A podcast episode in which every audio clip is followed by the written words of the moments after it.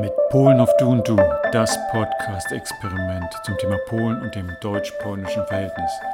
Heute von und mit Christian Schmidt. Dzień dobry Państwu, cześć und hallo. Ende November 2019 traf ich mich mit Dr. Erik Malchow und wir unterhielten uns über Polen, über sein Verhältnis zu Polen, unsere Perspektiven auf Polen, Geschichte und so weiter und so fort. Also ganz spannende Themen. Am Ende wurden daraus zweieinhalb Stunden Gespräch. Diese wollen wir jetzt nicht so in einem Blog darbieten als Podcast. Ich habe die Teile auseinandergenommen. Letztlich sind daraus sieben Episoden geworden, die ich jetzt Stück für Stück veröffentlichen werde. Im ersten Teil unserer Podcast-Folge, ich nenne es mal Gespräch mit Dr. Erich Malchow, lernen wir ihn näher kennen, wieso er so in diesem Thema unterwegs ist, also dem deutsch-polnischen Thema, welche Erfahrungen er interkulturell hat und welche Tipps er schon jetzt geben kann. Später in den anderen Folgen kommen noch mehr. Und wir werden etwas darüber hören, was uns verbindet, die Deutschen und die Polen. Viel Spaß beim Zuhören. So, ja, wir haben heute Dr. Erik Malche zu Gast. Hallo Erik. Wir sind Hallo ja Christian. per Du und deswegen können wir ja Du sagen quasi. Aber gern. Erik ist, also Erik Malchow ist Trainer, interkulturelle Kompetenz. Das Interessante an ihm, deshalb ist er hier bei uns im Podcast, er hat also einen deutsch-polnischen Hintergrund, er wohnt in, in, in Sopot, in Nordostpolen, aber auch in Berlin. Aber erzähl doch vielleicht mal, ähm, was denn eigentlich deine deutsch-polnische zumindest Kompetenz ist. Ja, danke. Ich freue mich äh, super hier zu sein. Und äh, meine deutsch-polnische Kompetenz, du hast ja gesagt, ich habe einen deutsch-polnischen Hintergrund. Mhm. Ähm, den habe ich erst seit zehn Jahren, den habe ich mir quasi angeheiratet. Ah, Ähm, allerdings durch mein Studium an der Viadrina, also direkt in Frankfurt-Oder an der deutsch-polnischen Grenze, kam das schon ein bisschen früher zustande. 2002 habe ich da angefangen zu studieren, erstmal Wirtschaft, dann Kulturwissenschaften und es hat mir so gut an der Uni gefallen, dass ich da auch promoviert habe. Und äh, seitdem, also 2009, hatte ich zumindest den Master Mhm. abgeschlossen, habe ich da als Dozent gearbeitet an der Uni und äh, nebenbei aber auch immer Trainings gegeben. In interkulturelle Kompetenz oder hat sich das später entwickelt? Die Leidenschaft oder? Ähm, Wie man das das, das, hat sich, das hat sich entwickelt. Also ganz interessanterweise, ähm, mit den Trainings habe ich schon früher angefangen. So 2003 als Student braucht man ja auch Geld, um diese ganzen Partys zu finanzieren. und ähm, da, da ich vorher beim Roten Kreuz gearbeitet habe und auch eine Ausbildung zum Rettungssanitäter hatte, lag das nahe, dass ich mein Studium durch Erste-Hilfe-Kurse finanziere. Das heißt, dass ich dann jeden Samstag um 9 Uhr so etwa 10 bis 20 Jugendliche vor mir sitzen hatten, die alle natürlich Freitag schön feiern Mhm. waren und äh, keinen Bock hatten auf Erste Hilfe. Beziehungsweise lebensrettende Sofortmaßnahmen hieß das damals noch. Und, und da hatte ich dann in diesem in diesen vielen Jahren, also ich bin wirklich dann jeden Samstag da auf der Matte Student. gestanden, Jeden als Samstag. Student, jeden Das ist ja, Samstag. glaube ich, unüblich, Manchmal- ist unüblich, genau. aber es gab so Leute. Ab und zu hatte ich auch Kommilitonen in meinen äh, Seminaren sitzen, aber selten. Es waren eher so 17-jährige äh, Leute aus Frankfurt oder. Und da hatte ich dann im Laufe der Zeit wirklich Strategien entwickelt, wie kann ich Menschen für ein Thema begeistern, Ah auf das sie Mhm. eigentlich keine Lust haben. Und Mhm. Jetzt mittlerweile bin ich in der glücklichen Situation, dass die Menschen meine Seminare buchen und wirklich da große Lust drauf haben, was Neues zu Mhm. lernen. Ähm, dieser, dieser interkulturelle Fokus, also speziell auch der deutsch-polnische Fokus, kam dann direkt an der Uni, eben durch die Kulturwissenschaften. Wir hatten dann auch mit Barbara Keifenheim, Professor Mhm. Barbara Keifenheim, hatten wir tolle Filme gedreht und ich hatte mich immer für dieses Training interessiert Mhm. und dann, dann haben wir das so verknüpft. Mhm. Also das heißt, ich habe Filme gedreht, die man in Trainings anwenden könnte, Mhm. als, als Trainingsfilme. Und habe das dann auch ausprobiert und habe dadurch auch Interesse daran gefunden und äh, Spaß daran gehabt, Menschen im Prinzip erste Hilfe vor, für interkulturelle Kontaktsituationen zu geben. Und so war mein Sprungbrett. Also ich habe irgendwie alles als äh, humanitäre Hilfe Erst, verstanden. Erste Hilfe in Erstkontaktsituationen. Also ähm, für interkulturelle also wenn, Kontaktsituationen. wenn, ja. wenn man plötzlich sozusagen auf einen Ausländer, egal woher, stößt und dann gibst du Hilfestellung, hast du so einen. First Aid Kasten und sagst dir, So, ja, im Prinzip, man, also man braucht als Mensch so eine Art Werkzeugkasten. Äh, mhm. Du kannst es auch gern Erste-Hilfe-Kasten nennen. Mhm. Bei mir sind es natürlich, äh, ist es ein Werkzeugkasten mit Methoden. Mhm. Und äh, den, den braucht man, um eben respektvoll durch bestimmte Situationen mhm. durchzukommen, um eben, wenn man tatsächlich in Fettnäpfchen tritt, da auch wieder gut rauszukommen oder überhaupt mal das, das Fettnäpfchen zu vermeiden. Mhm. Ich, ich persönlich bin ja der Ansicht, dass es ganz viel Spaß macht, überhaupt in Fettnäpfchen zu treten und, und damit ja, humorvoll umzugehen.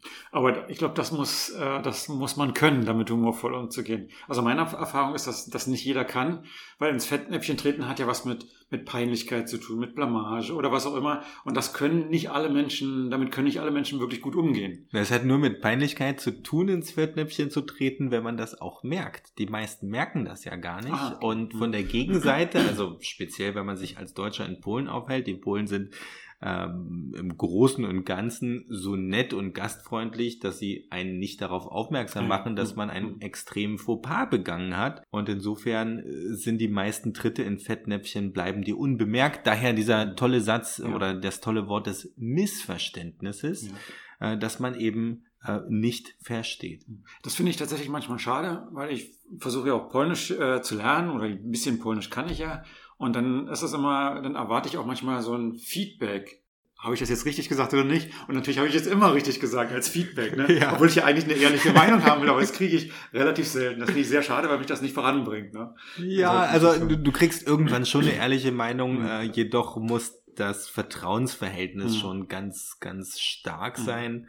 Und dann, dann kommt sowas auch in Polen natürlich mhm. zustande. Im Endeffekt wollen dir die Leute helfen. Du musst sie mhm. bloß äh, nach dem klassischen Dreisatz nicht nur einmal darauf aufmerksam mhm. machen, dass dir das wirklich angenehm ist, äh, korrigiert mhm. zu werden oder ähnliches, mhm.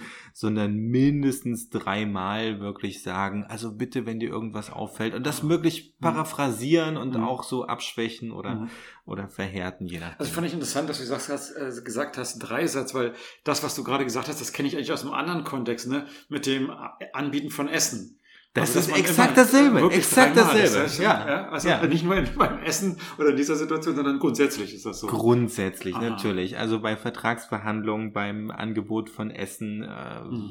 Ja, mhm. ja, das, äh, man, man überredet sich mhm. viel mehr.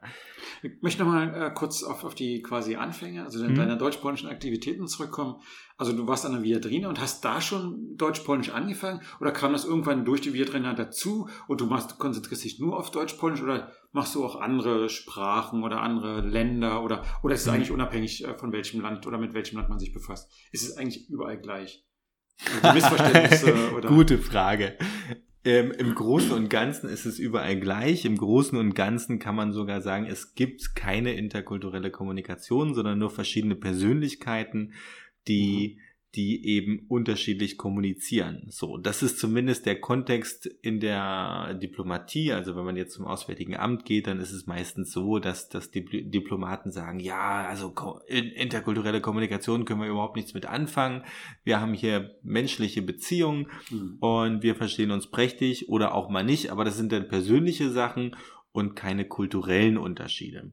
So, das ist diese Verwaltungsgeschichte, wobei äh, auch da es sehr viele Unterschiede gibt. Also ich bin sehr oft in den Verwaltungen unterwegs, bei Städtepartnerschaften, äh, sehr oft, das macht wirklich großen Spaß und äh, von beiden Seiten, also sowohl von der deutschen als auch von der polnischen Seite, gibt es ja so ein paar Berührungsängste, mhm. ähm, wenn man sich jetzt noch nicht so gut kennt. Wenn man sich mhm. gut kennt, geht das alles mhm. gut vonstatten.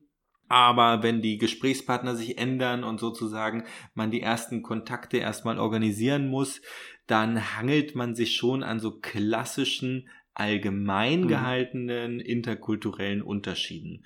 Mhm. Und äh, das, das finde ich einerseits schade, weil, weil ich meine Teilnehmer dann in den Trainings immer animiere, haltet euch an diesen Gemeinsamkeiten fest. Mhm. Das, das ist viel sinnvoller, als, als auf sich als sich auf das zu konzentrieren, was einander trennt, mhm. sondern vielmehr konzentriert euch darauf, was euch verbindet. Dann kommt ihr besser zusammen. Okay, dann könnte man, also gibt es, kann man das so pauschal sagen, was trennt oder was verbindet denn die Deutschen und die Polen miteinander? Außer die Geschichte, die wir ja alle kennen, ne? keine Frage. Aber was, was ist denn das verbindende Element oder sind die verbindenden Elemente zwischen uns? Ja, also in der, in der Geschichte gibt es äh, wirklich wahnsinnig viele verbindende Elemente. Wir, wir fangen mal am besten bei der Sprache an, weil viele sagen, dass, dass interkulturelle Kommunikation auch viel mit Sprache zu tun mhm. hat. Das stimmt ganz klar jemand, der, der in Polen gut dastehen will und auch ein Pole, der in, in Deutschland gut dastehen will, da, da ist es natürlich sinnvoll, die Sprache zu lernen. Aber auch ohne Sprache kommt man ganz gut in dem Nachbarland zurecht. Ähm, sprachlich gesehen gibt es gerade in Polen sehr viele deutsche Lehnwörter. Mhm die, die im slawischen Raum, also und dann auch in der polnischen Sprache ihre Anwendung finden. Schiberdach mhm. oder was haben wir noch? Ähm, also wirklich äh, Burmist, äh, der Bürgermeister. Mhm. Ja, ähm, mein Lieblingswort ist wie heißt der? Mhm. Ja, wird wird ganz interessant geschrieben. Äh, wie heißt der? Heißt auf Polnisch oder die die äh, Übersetzung ist Dingster. Mhm. Ja, kennst du das? Ja, ja. Kennst du noch andere Lehnwörter? Ähm, fallen mir jetzt spontan nicht ein, aber als du so gesprochen hast, habe ich mit, mit irgendwem letztens auch, das war auch in, in Polen, glaube ich, und dann da ging es dann eben das darum, dass ja viele auch aus dem Lateinischen kommen und dann gibt es Ähnlichkeiten, Demokratie, Demokratia oder so, ne? Also wo man richtig, also das sind das sind keine so schön, Germanismen, genau, das, das, sind keine, keine deutschen Lehnwörter. Das, das macht aber auch eine ganze Menge. Also man kann, also ich ich als als Deutsch denkender und ja. äh, Deutsch sprechender, aber ins Polnische transferiert. Richtig, richtig. Kommen ganz gut klar damit, weil, weil vieles ich aus dem Bauch genau, heraus sagen das, kann, das, das zusätzlich noch, genau, das kann man auch nutzen. Aus dem Germanischen kommen aber auch ganz viele Wörter, mhm. also aus dem Handwerk, aus der Navigation. Dach. Nehmen wir zum Beispiel Dach, genau. Backburta wäre mhm. Backboard, mhm. so aus der Marine. Und äh, darüber hinaus noch viele, viele andere Wörter, auch aus der Verwaltung äh, kommen viele Wörter, die man da anwenden kann. Und ähm, im deutschen Sprachgebrauch ist es relativ, ja, überschaubar. Mhm. Also mir fällt wirklich nur ein bekanntes Wort ein. Neben Penunsen natürlich, mhm. ne? Hast du deine, hast du noch Penunsen dabei? Penionse, also äh, Geld. Ähm, was aber sehr regional gebraucht wird. Ähm, ein Wort, was, was jeder Deutsche kennt, also in Bayern und in Berlin und so weiter, ist die Gurke. Mhm. Und die Gurke mhm. kommt vom polnischen Ogórka. Ich glaube, dass, dass die Einflüsse viel, auf Dauer viel stärker waren. Ich erinnere mich gerade, meine Oma, die ist schon also über 10, 10 15 Jahre äh, tot und ist so mit, mit um die 80 gestorben. Ne? Und die hat als ich noch jünger war, sagt die, sagt die immer, Schisco Jenno, ist doch alles Schisco Jenno. Schisco Jenno, also ich konnte überhaupt nichts mit anfangen. Erst als ich dann irgendwann Polnisch gelernt habe, habe ich gedacht, also Schisco Jenno, also egal, ja, ne? also ja. eigentlich, ne? Und, also ich glaube, diese, und wir, wir wohnten nicht an der Grenze, ne? Wir wohnten ja. also äh, nordöstlich von Berlin. Mhm. Und eigentlich, wo man sagt, da dürften jetzt gar keine Einflüsse sein und äh, ich wüsste auch nicht, wo, wo meine Oma, also klassischerweise, also die ist nicht so verreist. Also, richtig, ne? also richtig. Die Einflüsse ganz, sind da. Ne? Ja, ganz viele deutsche Biografien sind durch die, die Fluchtbewegung nach dem Zweiten oder also am Ende des Zweiten Weltkrieges äh, sich ergeben haben, äh, haben auch irgendwie Kontakt dann zu Polen gehabt und viele Polen dann eben auch zu Deutschen und äh, dadurch, ich, mein, mein Opa hat mir auch erzählt irgendwie, dass, dass er dieses Stara Maupa äh, sehr mhm. oft gehört hat, das heißt sowas wie alter Affe. Mhm. Mhm. Und äh, die hatten damals, ähm, haben auch in der Zeit polnischen äh, Teil gelebt, ähm, ja, hatten damals ein Kindermädchen, was, was auch die, die Kinder eben großgezogen hat und, und denen auch ganz klar auch mit denen Polnisch gesprochen hat.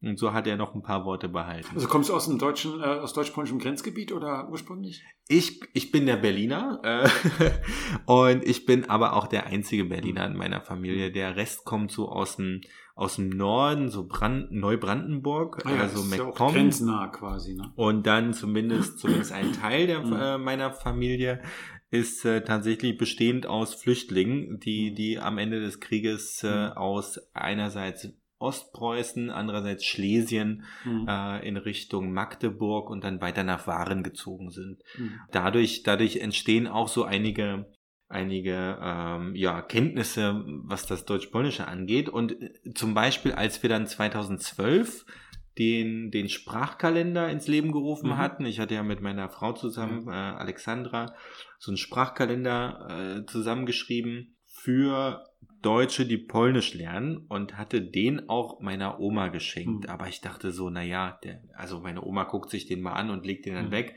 Aber nein, meine Oma hat wirklich den 2012er, 13, 14, 15, 16, 17, 18, 19. Oh.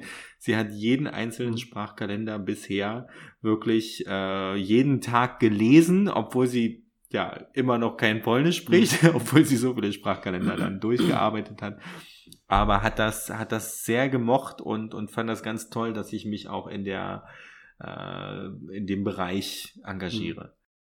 So, das war Teil 1 mit der Podcast-Reihe Gespräche mit Dr. Erich Malchow. Im nächsten Teil, also Teil 2, werden wir noch etwas tiefer in seine Geschichte, auch seine Familiengeschichte hineinhorchen, uns über Geschichte grundsätzlich unterhalten, über Wahrnehmung der Geschichte, aber auch über die Wahrnehmung der Deutschen und der Polen in der heutigen Zeit.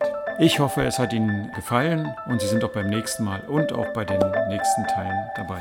Auf Wiederhören und do usłyszenia.